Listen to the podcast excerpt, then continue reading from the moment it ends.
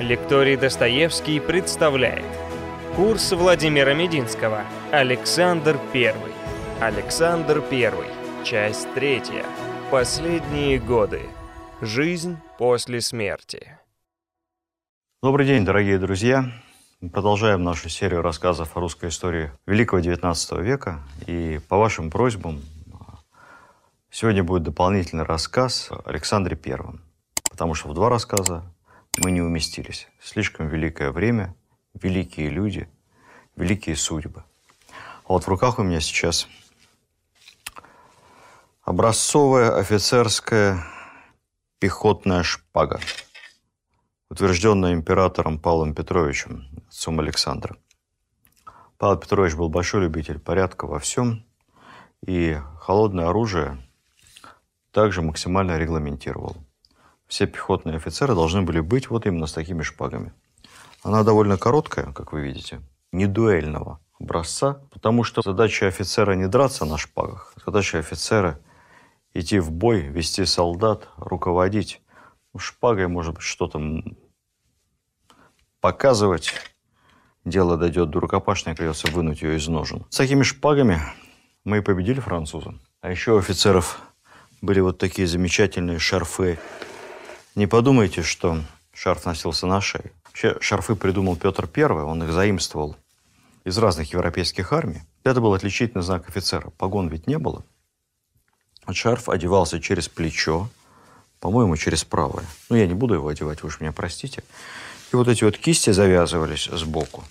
И вот так вот было видно офицера. При Петре эти шарфы были красно-бело-синего цвета триколор. Но опять же, любитель порядка Павел I постановил, что все офицерские шарфы должны быть строго вот такие черно-оранжево-белые. Можно сказать, георгиевских цветов. Этот уже выцвел. Ну и, конечно, через плечо носить шарф было неудобно, потому что он спадал во время боя. Поэтому их стали просто завязывать на поясе. Разные были правила. Иногда их завязывали поверх мундира, иногда под, прямо на рубаху. Но когда Александр вел вот эту знаменитую красивую военную форму, так называемую фрачного образца, она как фраг гражданский, куртка короткая, а потом такие длинные, заправленные в сапоги, брюки армейские, то шарф очень пригодился. Он как бы отделял короткую куртку от брюк, подчеркивал талию, ну и вообще человек с избыточным весом казался в этом шарфе крайне нелепо. Поэтому шарф способствовал стройности и хорошей фигуре.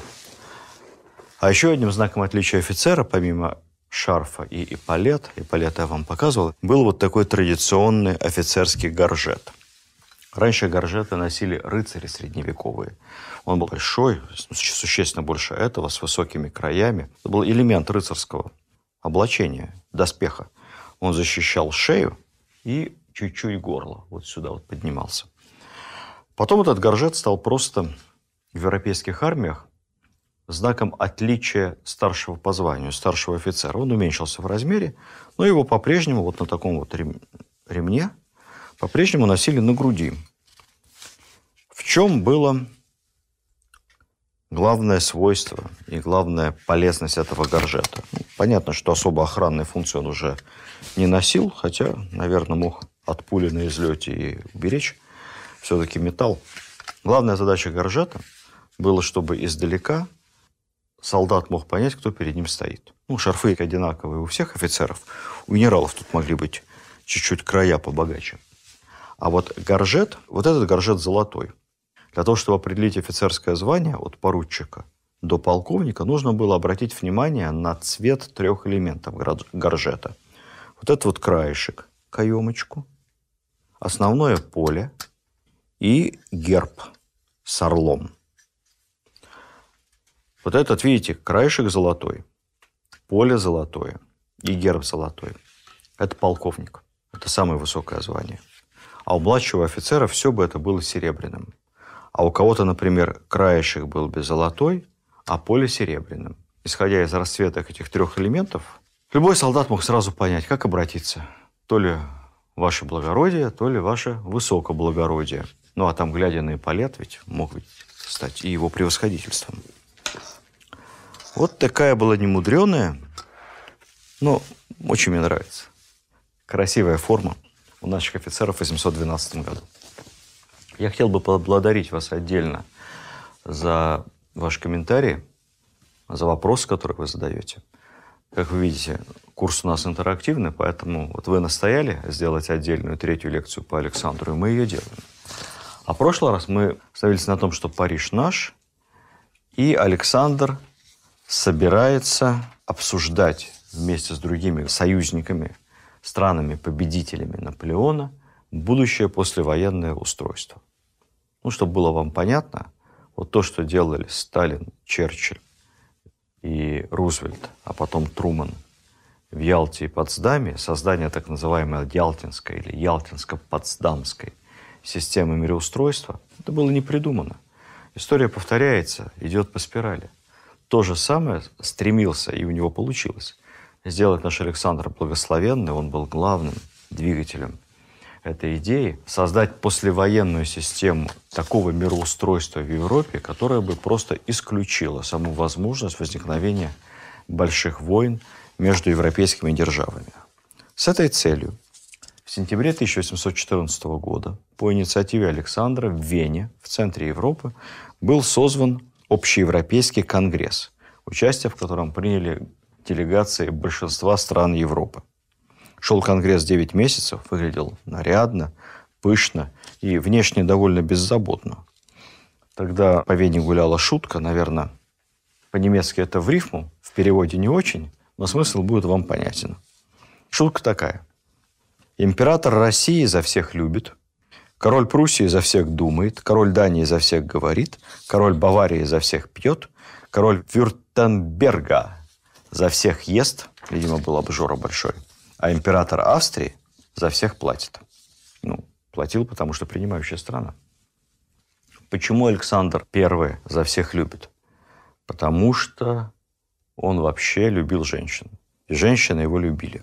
Ну, Александр родился, и молодость его наступила в XVIII веке, веке особом, веке галантном. И, в общем, отношения между мужчиной и женщиной, семейные отношения тогда были существенно свободнее в высшем свете, чем сегодня, это надо понимать. Ну и при том Александр был просто красив, высок, строен, блондин с голубыми глазами, хорошей спортивной фигурой, как бы сейчас сказали. На момент начала Венского конгресса ему всего-навсего 37 лет. Молодой мужчина. И самое главное, он был невероятно обаятелен. Не случайно Наполеон писал о нем Жозефине. «Да будь он женщиной, я наверняка бы в него влюбился». Ну, скажем откровенно, Наполеон в этом отношении был не одинок. В Вене Александр за эти 9 месяцев прославился многочисленными любовными похождениями агенты венской полиции буквально сбились с ног, следя за Александром и перечисляя, с кем он как встречался либо назначал свидание. Едва успевали фиксировать объекты интереса русского монарха из донесений венской полиции. Александр попеременно одновременно ухаживает, одновременно и попеременно, ухаживает за графиней Зичи, княгиней Леопольдиной Эстергази, княгиней Ауршперг, графиней Сечени, герцогиней Десаган и вдогонку княгиней Багратион. Княгиня Багратион, де-факто разведенная много-много лет назад, супруга погибшего князя Багратиона. При этом было недавно перехвачено его любовное письмо Луизе де Батман. Ну, в общем, пользовался популярностью. Правда, честно говоря, я читал много воспоминаний про Александра – у меня сложилось такое впечатление, что он, вот он совсем не был таким сексуальным сластолюбцем. Ему просто очень нравились красивые женщины и нравилось влюблять в себя.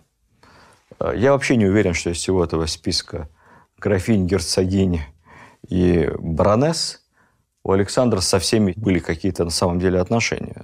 Мне кажется, для него достаточно было убедиться в том, что он покорил сердце этой женщины, как говорится, довести ее до дверей спальни, а там под каким-нибудь предлогом смыться. Потому что, собственно, цель достигнута. Девушка его. А что там дальше возиться? Дальше неинтересно. Все там одно и то же. Возможно, я ошибаюсь, но у меня об Александре было именно такое впечатление. Для него процесс был гораздо интереснее. результата. Я напомню, что Александр э, женился, точнее говоря, бабка Екатерина женила его очень молодым, 16 лет не исполнилось, а невесте его было вообще 14. Они были очень красивые, выглядели как два ангела. А невеста его, естественно, была немецкой принцессой, как принято было в те времена. Но эти, эти ранние браки, любовь продлилась недолго, они там очень быстро друг другу охладели, тем более, что не получалось совсем с детьми, родилось две дочери, обе они умерли в младенчестве. Ну, в общем, как-то не заладились отношения. У Александра появилась любовница Нарышкина. Кстати, он отнюдь не был бездетен физически. У него только от Нарышкиной было четверо детей, незаконнорожденных, бастардов. Я думаю, что список этими не ограничивался. Но официального наследника Александра не будет, и мы помним, к чему это приведет потом, к династическому кризису, э, которым пытались воспользоваться декабристы.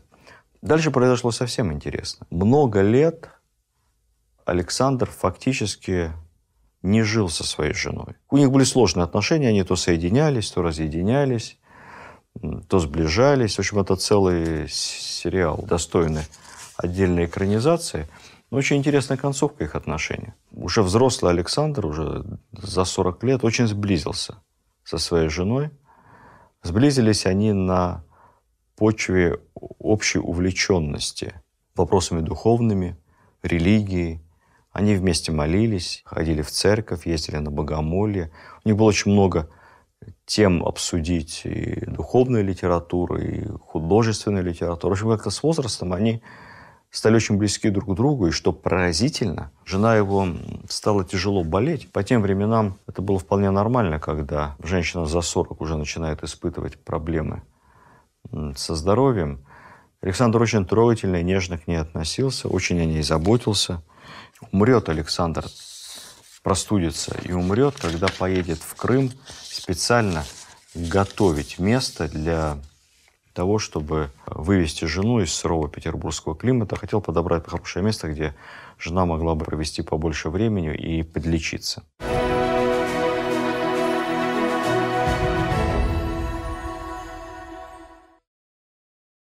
Мало кто знает, что Александр был крестным отцом знаменитой английской королевы Виктории, той самой, которая дала название викторианской эпохи.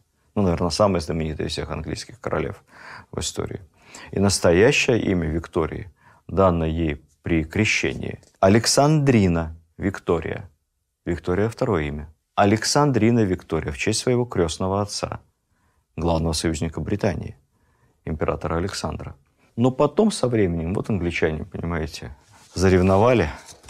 Как-то Александрина из документов пропала, и стала она именоваться просто королева Виктория. Что, видимо, не напоминать о русском крестном. Вернемся к Венскому конгрессу. Самый главный вопрос, который, конечно, всех союзников-победителей между собой ссорил, был польский вопрос. Александр хотел забрать России всю Польшу, то есть и австрийскую, и прусскую ее части. Союзники Австрия, Пруссия, ну и особливо Англия, которой, казалось бы, до этого нет никакого дела, ни под каким предлогом не хотели Польшу России отдавать. Александр был непреклонен. Он заявил буквально следующее. «Я завоевал герцогство Варшавское, и у меня есть полмиллиона солдат, чтобы его защитить». Ну, позиции.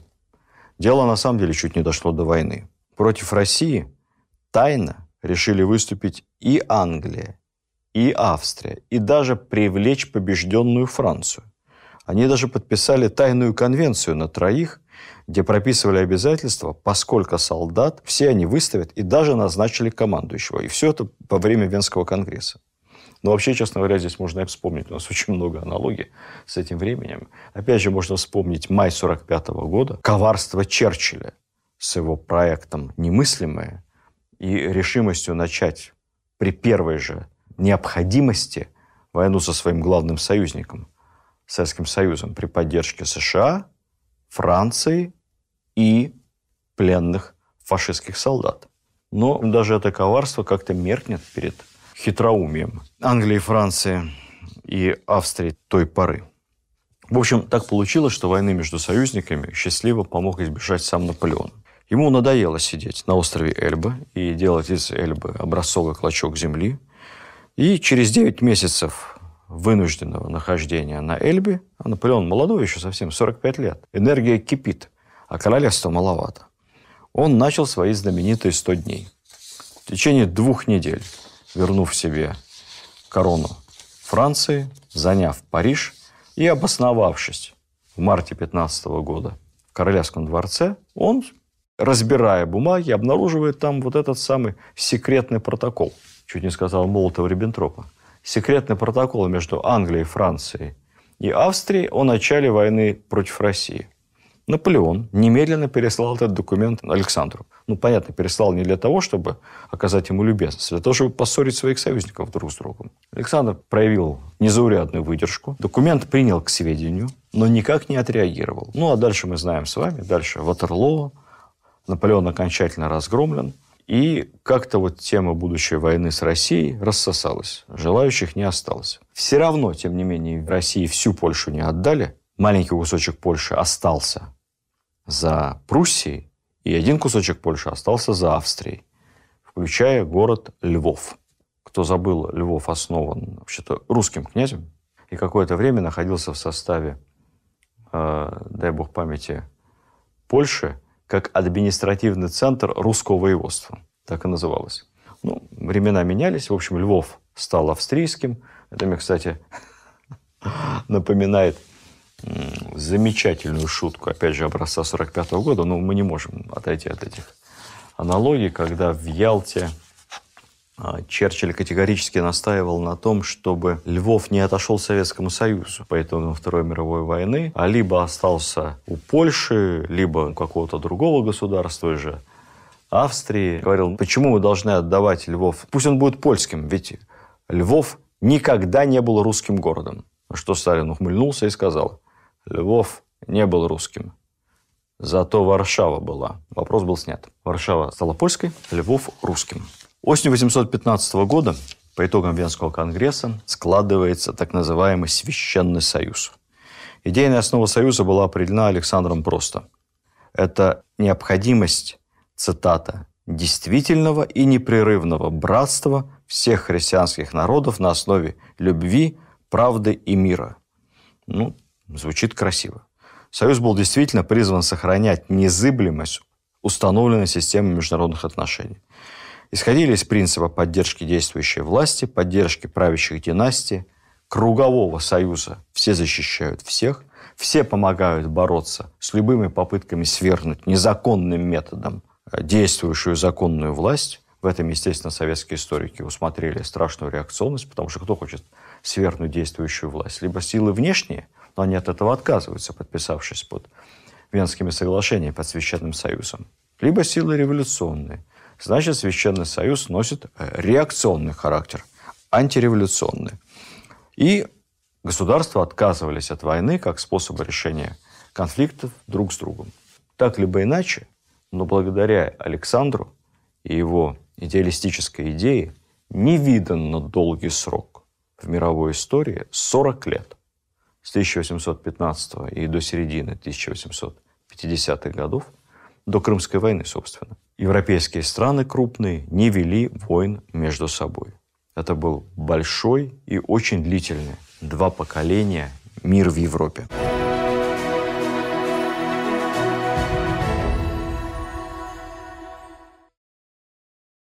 Несколько слов о реформах Александра после 812 года. И, конечно, первое, что приходит на ум каждому из нас, кто учил в школе историю или хорошо литературу, Аракчеев, Аракчеевщина, военные поселения. Вообще идея военных поселений принадлежит Александру. Аракчеев – исполнитель. И Аракчеев был даже против. Он отговаривал государя. Но государь решил, и Аракчеев, как человек дисциплинированный, рьяно взялся за исполнение этого плана подтолкнуло Александра к этой идее посещение имения Аракчеева в деревне Грузина. Ну, собственно, Грузина называлось само имение. Это в Новгородской области. К сожалению, сейчас имение этого не существует. Оно полностью погибло в годы Великой Отечественной войны. Но имение тогда было образцовейшим. Ну, это было единственное имение Аракчеева. Там было 2000 душ мужского пола, крестьян. И оно производило настолько разительный контраст со среднестатистической русской деревней, что Александр не мог от этого не умиляться. Ну, Аракчеев, естественно, в имении поддерживал образцовый порядок.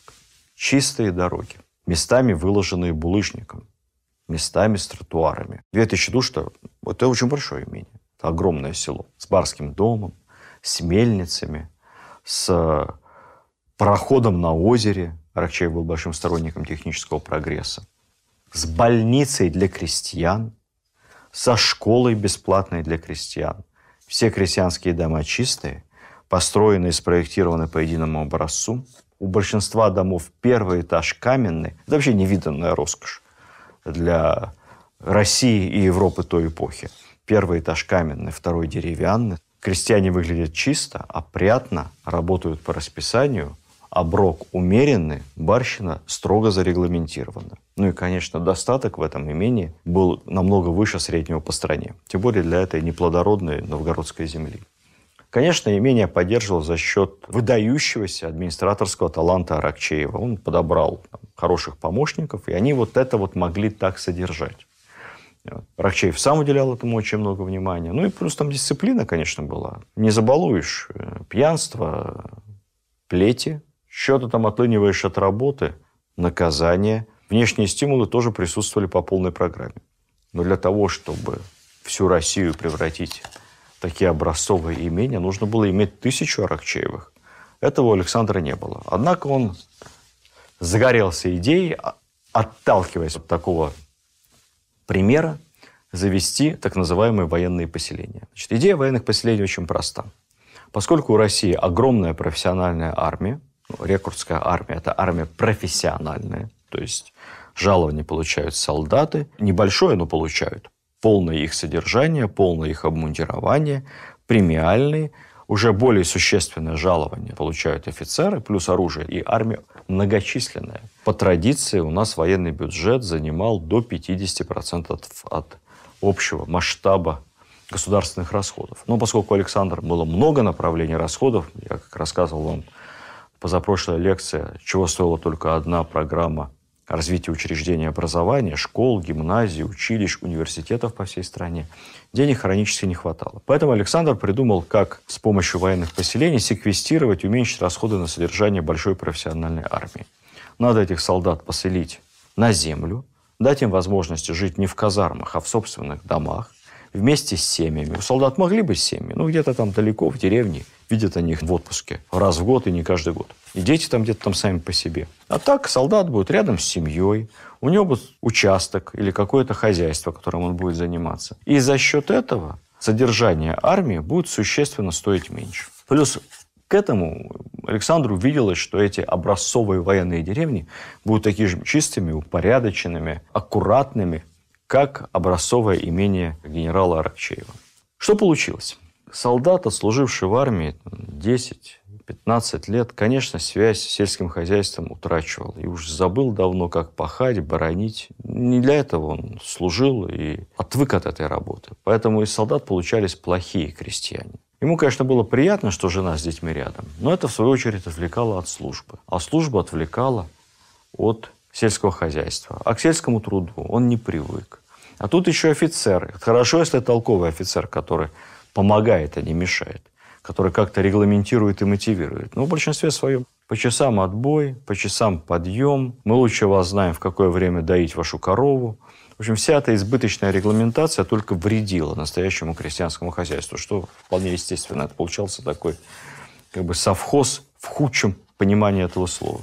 Плюс к тому, поскольку из солдата плохой крестьянин, решили пойти по обратному принципу. А давайте мы из крестьян сделаем солдат, Крестьян где взять? Ну, частных нельзя, значит, остаются только государственные. Давайте мы из государственных крестьян сделаем солдат. В случае войны мы их на фронт мобилизуем. Они ведь в промежутках между сельхозработами будут у нас участвовать в маневрах и учениях. Получилось еще хуже. Крестьянин-то совсем не хочет быть солдатом. Ему эта военная служба мешает. Он к ней не готов. Он-то радовался, что от рекрутчины как-то избавлен. Третье. Это же не простой крестьянин, это же вооруженный крестьянин, который знает, как обращаться с оружием. Одно дело крестьянский бунт в традиционной деревне. Ну, приедет туда урядник, ну, на худший случай с десятком солдат, ну, выстрелят они раз в воздух. И конец крестьянскому волнению. А здесь крестьяне вооружены. Любое крестьянское волнение в военном поселении – это серьезный вооруженный мятеж, который надо усмирять чуть ли не с помощью артиллерии. В общем, из этой благой идеи мало чего хорошего вышло. Тем не менее, Александр I проявлял упрямство, и военные поселения отчасти себя как-то финансово компенсировали. Поэтому Николай их не закрыл. Практика военных поселений действовала в нашей стране аж до царствования Александра II. Кстати сказать, к моменту Крымской войны почти треть русской армии как раз находилась в состоянии поселенцев. Была у Александра еще одна идеалистическая идея. Он хотел, чтобы вот эти вот государственные крестьяне, которые переходили в солдатский статус и получали не только дополнительные обязанности, но и некоторые особые отношения со стороны государства, особые привилегии, чтобы они стали как бы новым казачеством новой опорой. Он видел в этом еще элемент освобождения крестьян. Это тоже были мечтания. Новым казачеством они, к сожалению, тоже никак не стали.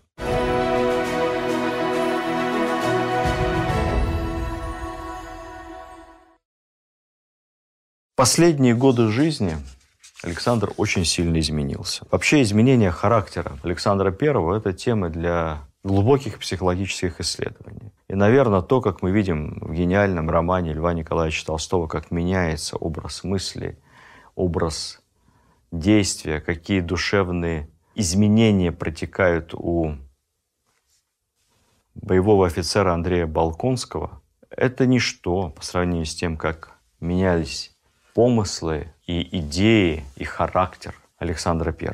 Один молодой Александр до смерти отца, до его убийства, в котором он оказался косвенно виновен. Совсем другой Александр после этого, уже на следующее утро. Один Александр преисполнен самых благих пожеланий, идей, республика, реформы, негласный комитет до начала войн с Наполеоном. Совсем другой Александр после Аустерлица. Он понимает, младореформаторы, романтика – это все прекрасно. Нужны практические люди. Нужна армия нужны боевые офицеры.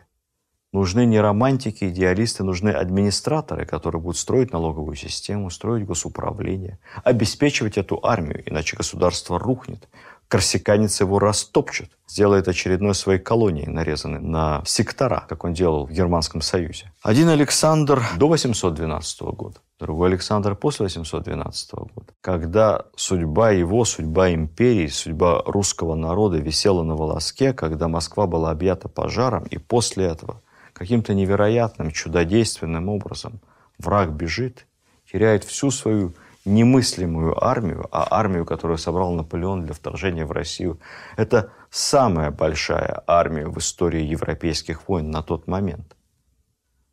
По некоторым оценкам, до 680 тысяч штыков. И все это растворяется на просторах России. Это чудо. Это Господь спас Россию. Господь дал ему возможность покарать агрессора прямо в его логове, прямо в Париже. И Господь дал возможность проявить ему милость по отношению к Парижу, по отношению к покоренному врагу. Господь дал ему возможность попробовать создать такую систему европейских отношений, когда войн более не будет. Александр после пожара в Москве пропитывается невероятным религиозным чувством. Он изучает самые разные конфессии. Он во время заграничного похода в Европе встречается и с протестантами, с лютеранами, беседует со священниками, читает разные книги, посещает католические храмы. В Англии он даже с квакерами познакомился и детально интересовался особенностями их взгляда на божественное. Он окружает себя разного рода старцами, святыми людьми, иногда какими-то гадалками – мистиками, вообще становится таким человеком мистически религиозным. Все это накладывается еще на его глубокий комплекс вины, вины в отцеубийстве. Чем становится он старше, тем чаще и больше он об этом думает. Александр I в последние годы жизни поражал окружающих странностями. Он часто уединялся, держался особняком. Близкие все чаще слышали от него мрачные высказывания. В его словах начинает сквозить пессимизм все его стремления перестроить жизнь как бы либеральным демократическим путем упираются в реалии. Вот он хотел дать Европе свободу, А пройдет всего несколько лет после Венского конгресса, и начнутся революционные волнения, террор, убийства в Европе, брожение. Такая, знаете, арабская весна там будет в 1820-е годы. Это потрясет Александр. Он хотел им дать свободу и мир. А в ответ убийство и революционный террор. Он очень много путешествует. Наверное, это самый путешествующий русский монарх со времен Петра I. Он проехал сотни тысяч верст, в основном по России. Маршруты поездок меня удивляют даже вот с учетом сегодняшних средств транспорта, сапсанов, самолетов, экспрессов и хороших автобанов. Вот его путешествие осенью 823 года. Я специально опускаю название маленьких городов и населенных пунктов, где он останавливался, просто мы их не знаем. Буду называть лишь те, что он на слуху. На самом деле остановок было гораздо-гораздо больше. Итак, Царское село, Колпино, Шлиссельбург, Ладога, Тихвин, Рыбинск, Ярославль, Ростов, Москва, Серпухов, Тула, Ценск, Орел, Брянск, Чернигов, Бобруйск, Брест-Литовск, Ковель, Луцк, Каменец-Подольский, Могилев, Хотин-Броцлав, Крапивна, Тульчин, Умань, Брест снова, Великие Луки, Царское село. Вы на машине попробуйте это просто проехать за рулем. Устанете. Не успеете еще. Осень следующего года, два месяца. Царское село, Москва, Тамбов, Пенза, Симбирск, Ставрополь, Самара, Оренбург, Уфа, Златоуст, Миас, Екатеринбург, Пермь, Вятка, Царское село. Не успеем за два месяца проехать. Он буквально жил в карете. Где он только не побывал. Он добирался до киргизских степей, был в татарских семьях в Крыму и в юртах кочевников, посетил златоустовские заводы, спускался в мясские рудники, посещал госпитали, общался с арестантами, с ссыльнопоселенцами. Мне кажется, тут речь не только в инспекциях и совещаниях с местным начальством, которые он, безусловно, проводил. Мне кажется, он просто хотел лучше понять, почувствовать Россию. Не в Петербурге, не на Невском, не в Зимнем, а настоящую. Получить личное представление о своей стране. Все это было, увы, очень далеко от каких-то розовых картинок, нарисованных друзьями-младореформаторами. Не с этим ли связано разочарование, которое, как считается, постигли его в конце жизни? Поездки, к слову сказать, дают еще немало примеров вот личного милосердия Александра. Есть множество заметок. Александр едет и видит на берегу реки раненого крестьянина, бурлака, травмированного. Приказывает всему этому кортежу остановиться, выходит из кареты, справляется о здоровье, узнает, в чем дело, собственноручно обрабатывает ему раны или перевязывает собственным платком кровоточащую руку, подзывает своего врача и только убедившись, что крестьянин останется жив, что ему оказана необходимая помощь, продолжает дорогу дальше. Как-то он случайно увидел утопленника, чудом спасшегося, которого вытащили из воды, тут же позвал своих врачей, помог спасти этого бедолагу. Когда Александр умрет, в кармане его сюртука будет обнаружен конверт с бумагами. Этот конверт многие видели, но иногда там доставал, клал обратно. Он никогда с ним не расставался. Все не могли понять, что такое за секретный конверт. Может, какое-то письмо особенное. Или, не дай бог, завещание. Вот гадка оказалась проста. Просто в этом конверте на отдельных листах были записаны любимые молитвы Александра, которые он, видимо, читал в дороге. Александр, как никто, понимал будущих декабристов. Когда в 1821 году его известили о тайном обществе «Союз благоденствия», и агенты вручили ему список наиболее активных членов Союза в ожидании резолюции на их арест и проведения самого жесткого расследования, Александр не дал этому делу хода. Он просто бросил список в пылающий камин и сказал, что не будет карать этих молодых офицеров, так как в молодости и сам разделял их взгляды. «Не суди, да не судим будешь». Поэт Вяземский несколько десятилетий уже после смерти Александра как-то написал замечательные стихи. «Сфинкс, неразгаданный до гроба, о нем и ныне спорят вновь. Сфинкса северного не разгадали не до гроба, он остался таковым и после гроба.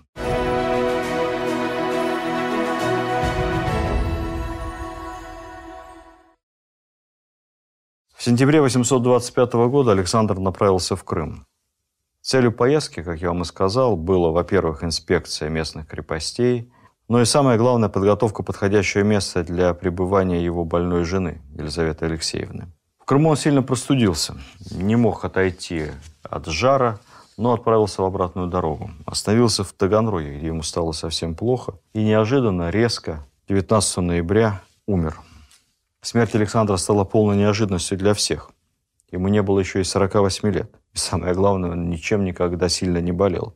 Был очень здоровый человек. Вскрытие царя – дело ответственное, и поэтому провели его не сразу. Когда собрали большой врачебный консилиум, 10 врачей скрывали императора через 32 часа после его кончины. Составили очень подробный протокол. Этот протокол есть в архивах, его подписали все 10. Лекари, современные медики, анализируя протокол, полагают, что, скорее всего, Александр умер от инфекционного менингита. Болезнь тогда совершенно смертельная. Три недели его забальзамированные останки покоились там, где наступила смерть. Только потом их перенесли в церковь. Ввиду признаков разложения тела, крышку гроба была закрыта. Похоронили Александра возле отца Павла в Петропавловской крепости. Супруга его страшно переживала и пережила своего мужа буквально на несколько месяцев. Факт неожиданный, скоропостижный смерти абсолютно здорового молодого государя потряс общество. Никто не верил, не понимали, что произошло. То, что хоронили его в закрытом гробу, естественно, подливало масло в огонь. Появился слух, что Александра убили, а в гробу лежит другой человек. Потом появился слух, что Александр исчез, что он на самом деле жив. Специально убили какого-то похожего на него солдата. Слухи эти обрели вторую жизнь, когда спустя 10 лет в Сибири неожиданно появился некий старец, очень необычно выглядящий. Бродяг называл себя Федором Кузьмичем. Откуда он взялся, было непонятно. Это был высокий, статный человек по возрасту, примерно возраста Александра, с голубыми глазами, длинной седой бородой и очень чистым, благородным э, лицом. Самое поразительное, что этот взявшийся ниоткуда старец прекрасно разбирался в мировой политике, происходящих событиях в России, в мире, знал в деталях придворную жизнь, знал людей, знал, что где находится в Петербурге, как устроены дворцы, мог об этом долго и компетентно разговаривать. Молва тут же стала отождествлять его спокойным императором. Утверждалось, что люди, близко знавшие Александра, даже узнавали его в облике старца. Старец прожил долгую жизнь. Умер в 1864 году, уже сильно после окончания Крымской войны. В возрасте 87 лет, так и было записано в метрике, то есть год в год, ровесник Александра. Его могила сразу стала местом паломничества. Самое поразительное, что туда ездили даже Романовы, в том числе и Николай II. Есть немало мало историк про то, что портрет старца Федора Кузьмича иногда очевидцы находили то в кабинете Александра III, то в кабинете Николая II. Официально власти императорской России относились к этому как к легенде. И оберпрокурор Победоносцев даже издал соответствующий рескрипт, который запрещал местным священникам распространять лживые и зловредные слухи о тождественности старца Федора Кузьмича и покойного императора Александра. В советское время, конечно, тоже все придерживались официальной версии смерти, но по другой причине. Если в царские времена уход действующего монарха неожиданно в религию, в мистицизм, отказ от власти, уход без имени в странствующие старцы мог бы восприниматься как слабость государя, то в советские времена это было бы очеловечивание – реакционного мракобесного Александра I, отца Рокчеевщины, тоже было по нашим советским канонам историографическим недопустимо. В общем, опровергнуть эти слухи на самом деле так же тяжело, как их подтверждать. Можно было бы вскрыть гробницу Александра в Петропавловской крепости. Там же не просто гроб, там все это под мраморным полом, глубоко в нишах, в специальном саркофаге. Можно было бы вскрыть эту гробницу, провести анализы ДНК останков, если они там есть. Потом вскрыть гробницу Федора Кузьмича, если там находится на самом деле Федор Кузьмич, а не кто-то другой. Место его захоронения, как мы понимаем, сильно легендизировано. Потом как-то попытаться это сравнить с элементами крови, волос на одежде Николая II и через вот эти генетические расчеты выяснить, кто кому является ли родственником или нет – я знаю, в свое время, опять же, в мою бытность работы в министерстве, подобного рода экспедиции организовывались, но все равно, скажу вам кратко, говорить об этом рано. И никаких доказательств верности этой легенды, достоверных, не существует. Загадка пусть навсегда останется загадкой. Вопрос в том, что по духу своему Александр вполне мог бы оказаться Федором Кузьмичем. Он мог бы быть тем человеком, который откажется от власти, который никогда, вспомним, первые его годы желания уйти в частную жизнь, которую никогда не хотел, которую он всегда воспринимал как бремя и как искупление. И вполне мог бы так взять и уйти. Если бы это было так, если бы эта легенда оказалась вдруг правдой, то тогда бы мы сказали, что Александр не просто дважды искупил или попытался искупить свой грех отцеубийства.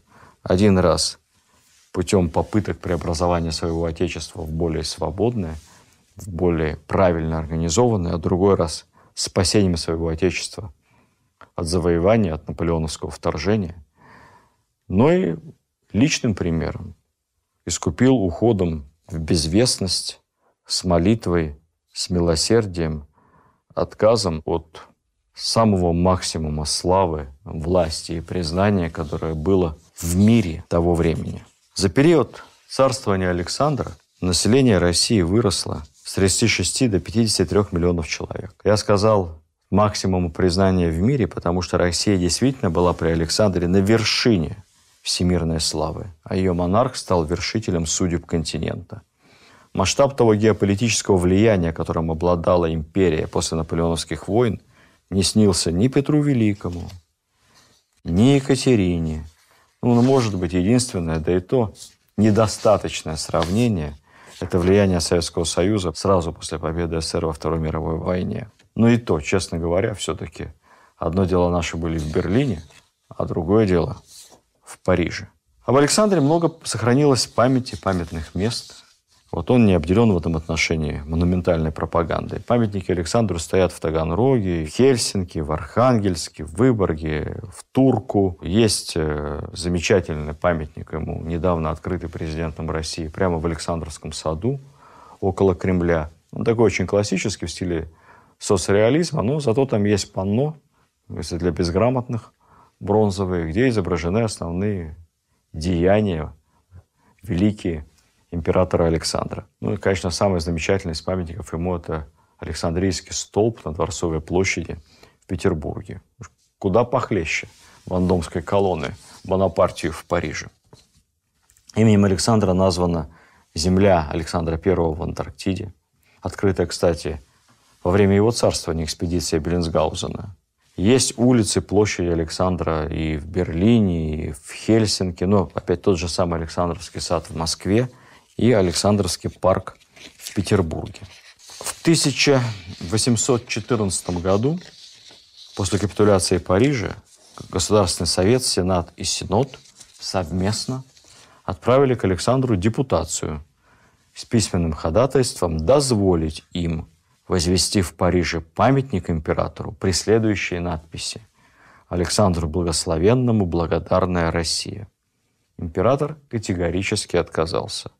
Он отказался от памятника. Александрийский стол будет поставлен его младшим братом спустя много лет после его смерти. Он отказался от наименования благословенного, написав следующее. Это не соответствует тем чувствам умеренности и духу смирения – который я стремлюсь внушить моим подданным. Да благословляет меня в сердцах своих народ мой, как и я в сердце своем благословляю он и. Как бы он не отказывался, но название благословенных так и закрепилось в отечественной истории. Ну и, наконец, вернусь к Александрийскому столпу. Знаете, этот уникальный совершенно памятник. Никто, наверное, не представляет, кроме специалистов, что у него нет фундамента. Точнее говоря, у него нет никакого крепежа. Это грандиозная колонна, сделанная из цельного куска гранита. Не, честно говоря, совершенно не представляю, как при том развитии техники во времена Николая I ее вообще доставили на Дворцовую площадь. Она стоит только под собственным весом. Это результат идеального архитектурно-математического расчета. Она стоит сама по себе. Ну, вот уже почти 200 лет. Кстати, устанавливали ее из горизонтального положения – Опять же, никакой техники, лебедка и веревка. Установили ее очень быстро, за 40 минут, в присутствии как раз Николая и 100 тысяч зрителей, которые собрались почтить память покойного императора Александра и поприсутствовать при установке молниеносной, можно сказать, установки этой Александрийской колонны, этого чуда российской инженерной мысли. Так вот, стоит она сама. И это вот самостояние, самостоятельность, наверное, была одной из главных черт Александра, залогом его величия, словами Пушкина. Он умел в нужный момент принимать самостоятельные решения, не навязанные окружением, не те, к которым его подталкивали ненадежные союзники, Бонапарт, романтики, друзья по комитету, окружение, принуждавшее его к компромиссу с Наполеоном. Он умел принимать самостоятельные решения. Можно ли было править лучше? Ну, слушайте, легко искать блох в чужой работе. Вот вы бы оказались на его месте и попробовали бы быть лучше. Так что вспомним Александра добрым словом, благословим его память. Это был действительно один из самых редких государей на нашем престоле, который умел сочетать в себе властность, умение управлять и человечность, стремление делать окружающим благо. А вообще, вы знаете, именно при Александре было окончательно принято среди дворянства обращаться к друг другу только на «вы».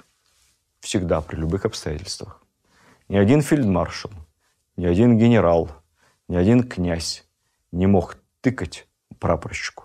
Тем самым он просто унижал сам себя.